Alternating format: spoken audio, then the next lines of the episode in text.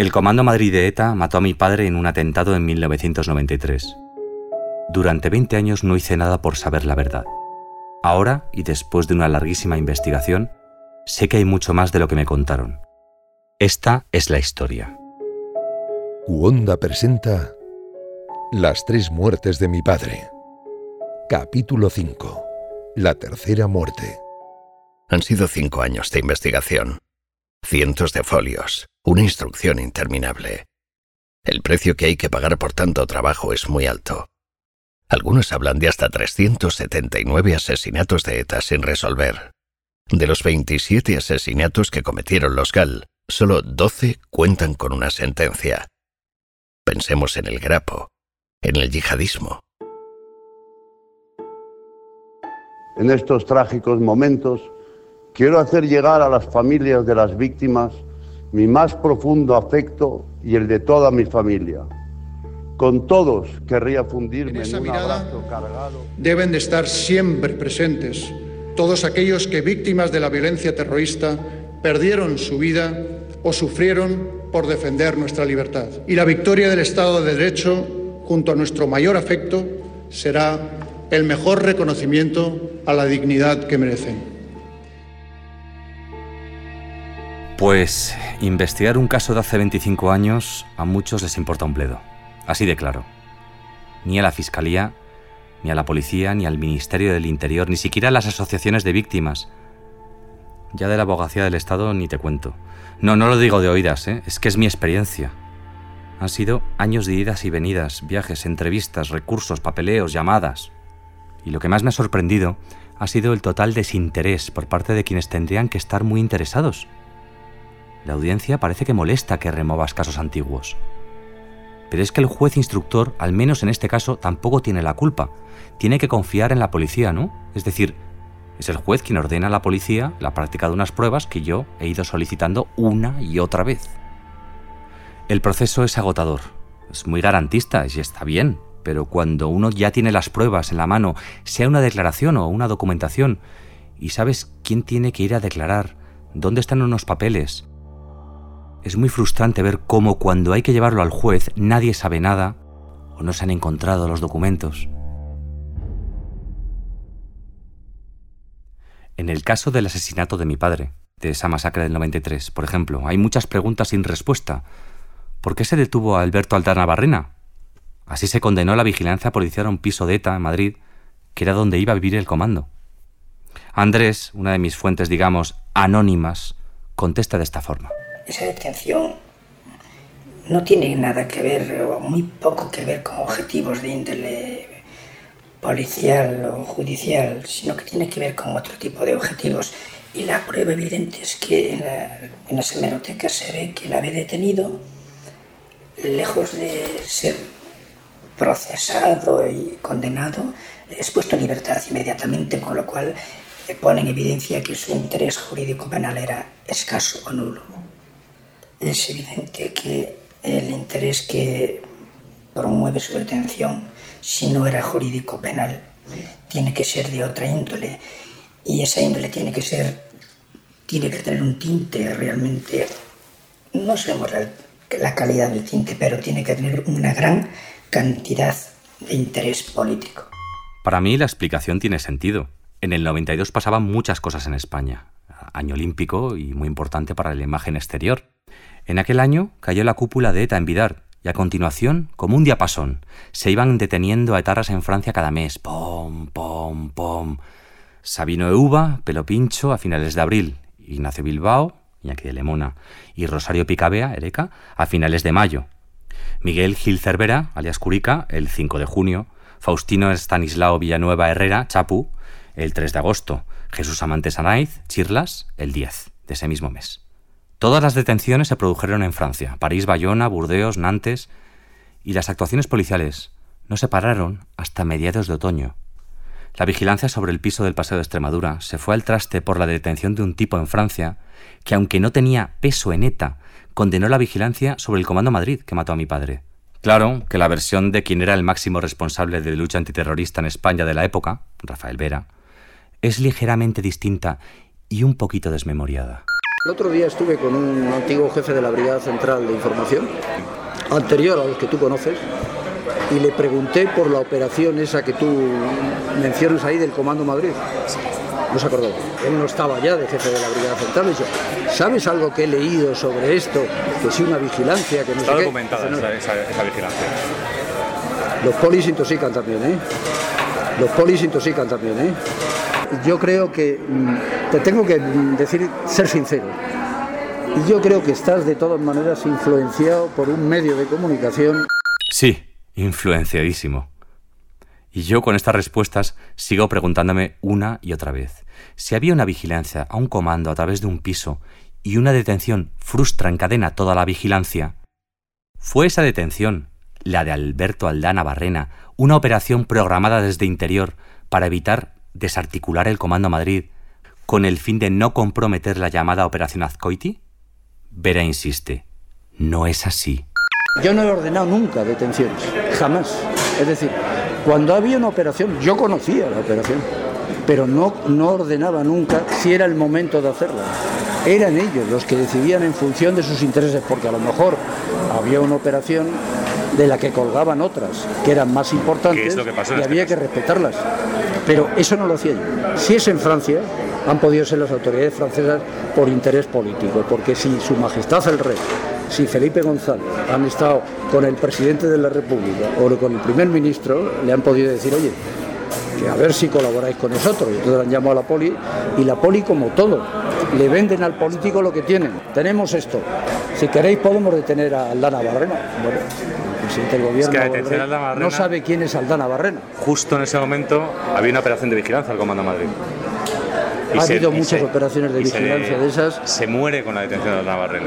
esa Pero operación. no sería porque estaban ya, en fin, eh, los polis los habían ya captado, que estaban y, y tuvieron que provocar la detención, porque si no se quemaba. la- y se tienen que justificar ellos porque han hecho un servicio mal hecho, y entonces se tienen que justificar la, la autoridad porque nunca hemos sido. ¿Cómo? El rey presionando para que atrepen a etarras, ahí a lo loco. Policías que revientan operaciones para tapar chapuzas. Aquí entramos ya en el terreno de la fe. Me creo lo que dice Vera. Probablemente nunca sabremos qué pasó ahí con certeza. Por otro lado, porque nadie dio importancia a la declaración de la testigo, esa que identificó a los dos etarras a bordo de uno de los coches que explotaron el día que mataron a mi padre. Así me lo intentaba explicar el policía que llegó en primer lugar al atentado y que recordaba perfectamente a esa testigo. Que puede ser, haber sido culpa mía, sí, pero vamos, que es igual. Que yo lo que digo, lo digo aquí y lo digo en la audiencia, porque vamos, he recogido más de 70 muertos y cada muerto me, me- me duele tanto como, como, como, como, como, como compañeros y amigos que, que- que han muerto delante de mí o, o que sea, que han sido asesinados delante de mí. O sea que tanto me da conocidos como desconocidos. No, querido amigo, no cargues con esa culpa.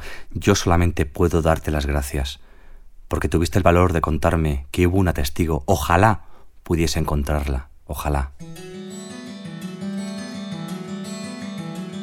Mientras tanto, puedo decir que en este caso las decisiones del Estado se pueden resumir en tres puntos. Frustrar la detención del comando, tapar como sea los errores policiales y de paso poner zancadillas a quien investiga.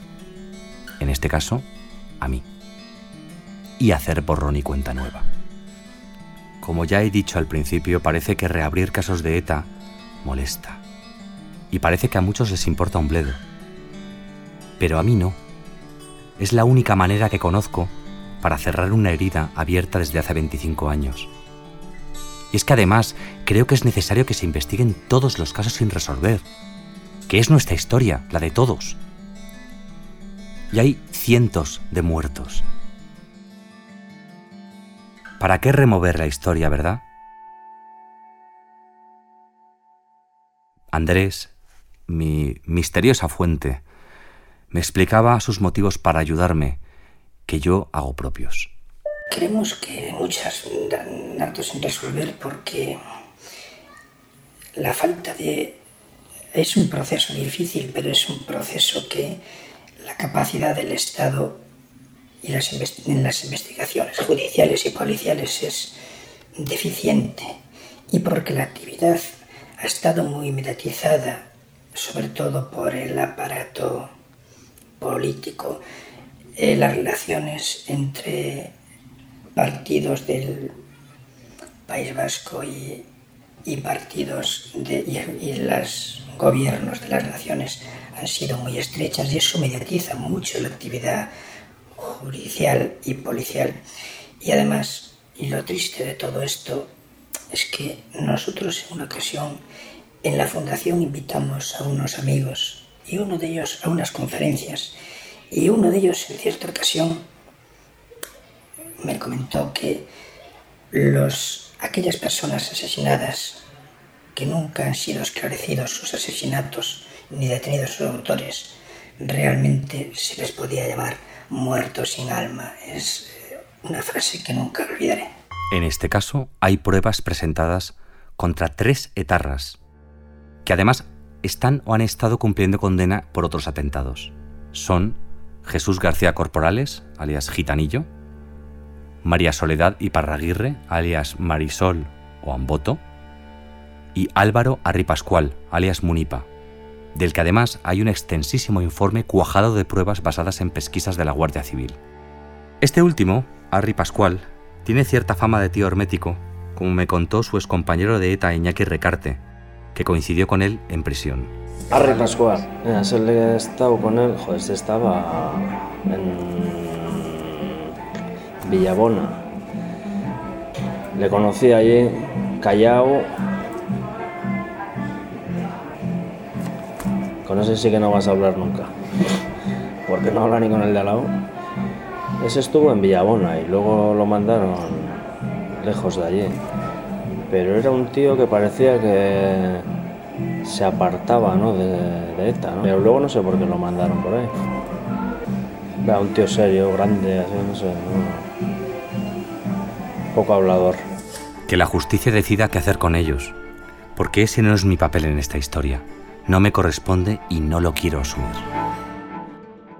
Ahora me toca ponerme a un lado, sinceramente porque ya no puedo más. Creo que he cumplido con mi obligación como hijo. Además, necesito ganarme la vida. Veo que para muchos es mejor olvidar, pasar página. Y he comprobado que para el Estado es mejor tapar sus errores que reconocerlos. No importa que el resultado sean cientos de causas sobre terrorismo sin esclarecer, y no hablo de ETA, ¿eh? sino de los muertos sin alma, del GAL, de los Grapo, del yihadismo, de las decenas de miles de víctimas de la guerra civil y de la posguerra, de la dictadura, de las cunetas. El resultado real de este trabajo, de estos cinco años de investigación, está en el sumario 17 barra 94. Ahí está todo. Si no se lo creen, pueden consultarlo. Yo me lo sé de memoria. A nosotros solo nos queda seguir viviendo, con un vacío imposible de llenar, con una soledad que uno siente cuando gozas de la simpatía o de la empatía de los poderes públicos, pero por otro lado, en realidad te das cuenta de que les importamos un bledo. ¿Verdad, mamá? Yo por parte del Estado y por parte de la sociedad te diría nada o casi nada. Ahora, por parte de mi familia y de los amigos y de todo lo más cercano a mí, maravilloso. Eso es lo que me ha hecho vivir. ¿eh? Lo demás, cero. Y siempre lo diré. Cero, olvidada totalmente. Como todas las viudas de, de mi atentado. Las otras no lo sé porque supongo que ellas... Pero yo, para nada. Olvidadas. De ayuda, muy poca, muy poca, nada.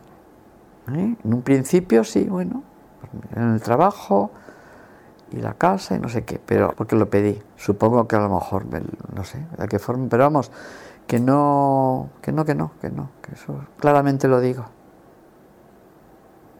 Incluso para los trabajos de mis hijos y todo, puedo decir que, que ah, hay, hay revistas y hay cosas que ofrecen pero luego la, verdad no es cierto, no es cierto.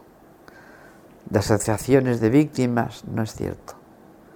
¿eh? No ayudan, no ayudan para nada. Por último, queda la cuestión de la reconciliación, del perdón. ¿Perdón a quién? ¿Perdonamos al Estado que no ha movido un dedo para esclarecer la muerte de mi padre? ¿Qué hacemos, mamá?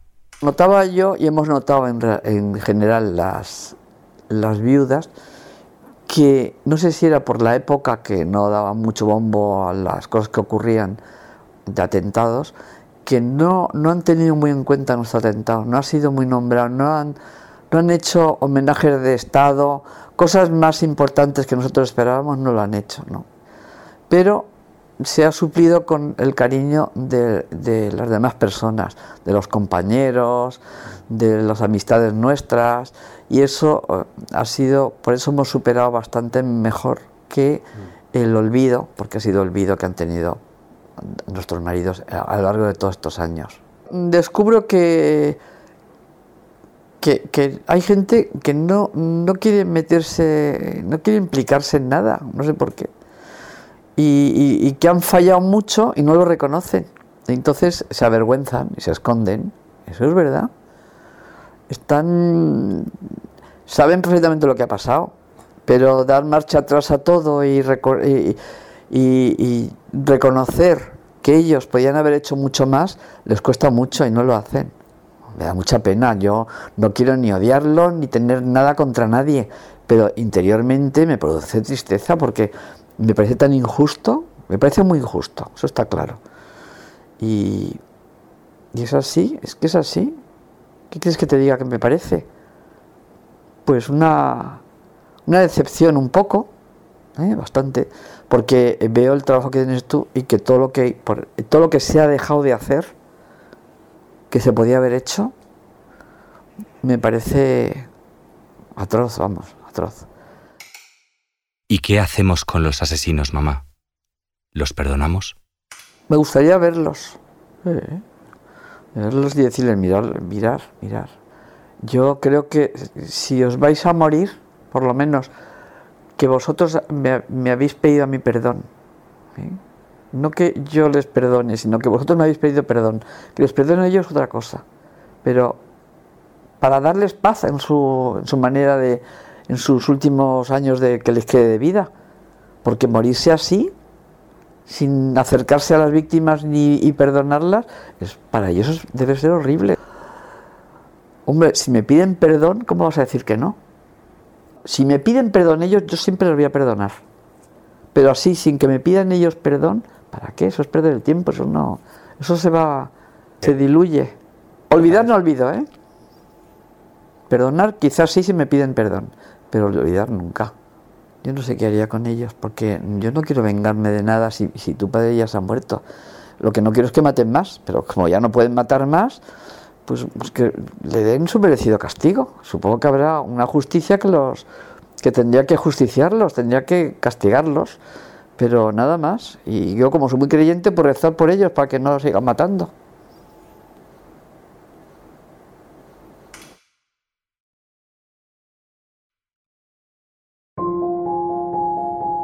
Las tres muertes de mi padre es una producción de Cuenda, grabada en los estudios Robin Audio. Música original de David Barnett. Montaje y sonido de Pablo Juan Arena y Miguel Ángel Pérez. Puedes encontrar los guiones de cada capítulo y material adicional en cuonda.com y las tres muertes de mi padre.com. Guión y dirección de Pablo Romero.